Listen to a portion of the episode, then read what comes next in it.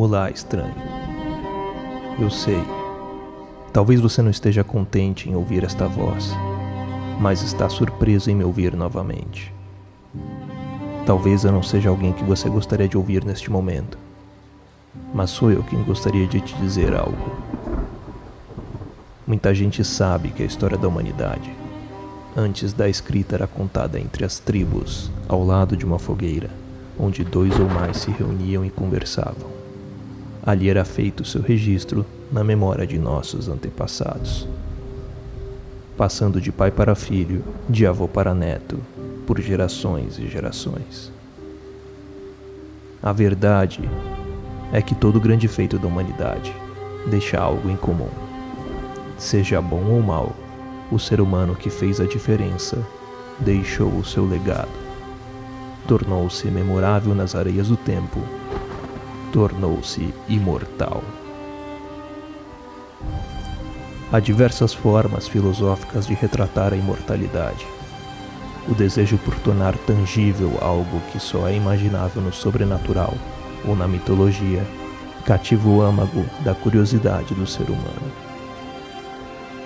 O breve conto de hoje fala sobre um ser que transita entre a vida e a morte. Representa diversas culturas, mas com uma mensagem em comum. Entre os vários animais que merecem destaque na mitologia, a crença na fênix, o pássaro de fogo que representa a perpetuação, ressurreição e esperança, coexistiu em vários povos. Para os gregos, representado em muitos templos ligado a Hermes, um deus mensageiro, e também associado ao sol que nasce e morre todos os dias, tornando-se símbolo do ciclo da vida e renascimento da natureza. Os egípcios também a batizaram de Benu, relacionada à estrela Sotis, ou estrela de cinco pontas, a estrela flamejante que é pintada ao seu lado. Na China, a ave lendária representa felicidade, virtude, força, liberdade e inteligência, ornamentada com uma bela plumagem que brilham as cinco cores sagradas.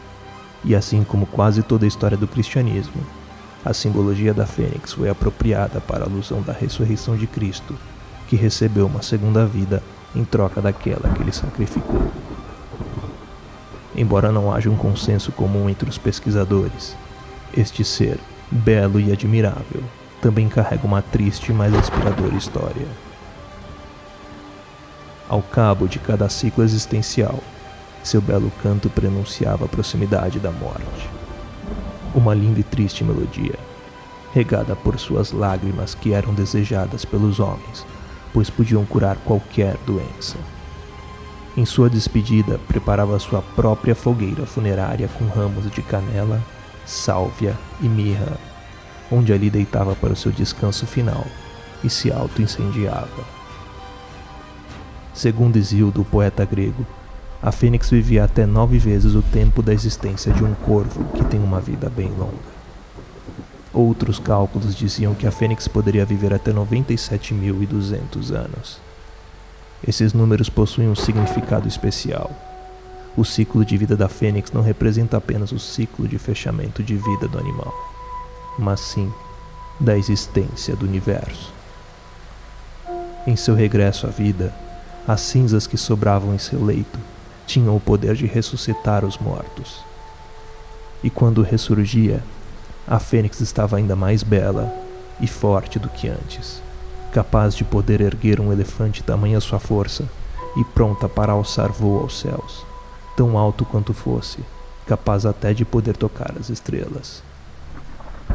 Assim como a fênix deste conto, o Mistérios Narrados ressurge como uma homenagem ao seu criador, eterno e memorável Tiago Souza. Que o seu espírito esteja cheio de luz e com a certeza de que deixou sua marca em sua grandiosa passagem aqui na Terra, da qual tive a imensa sorte de poder compartilhar bons momentos contigo. Fique em paz, irmão. Sua mensagem será passada de geração em geração, assim como os grandes homens do passado e a você que me ouviu até aqui, com muita humildade, meu muito obrigado. Saiba que manter a chama dos mistérios narrados acesa é muito mais do que um simples dever.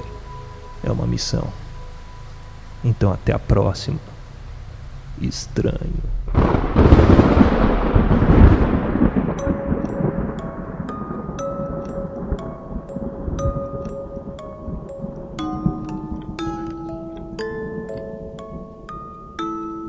Mistérios Narrados é um podcast do feed do Papo de Louco, criado e produzido por mim, Thiago Souza, e editado por Luciano Munhoz. Não se esqueça de nos seguir no Facebook, Twitter e no Instagram. Se gosta do Mistérios Narrados e quer enviar sugestões ou tem interesse em parcerias, entre em contato pelo e-mail contato@papodelouco.com. Até a próxima. Estranho.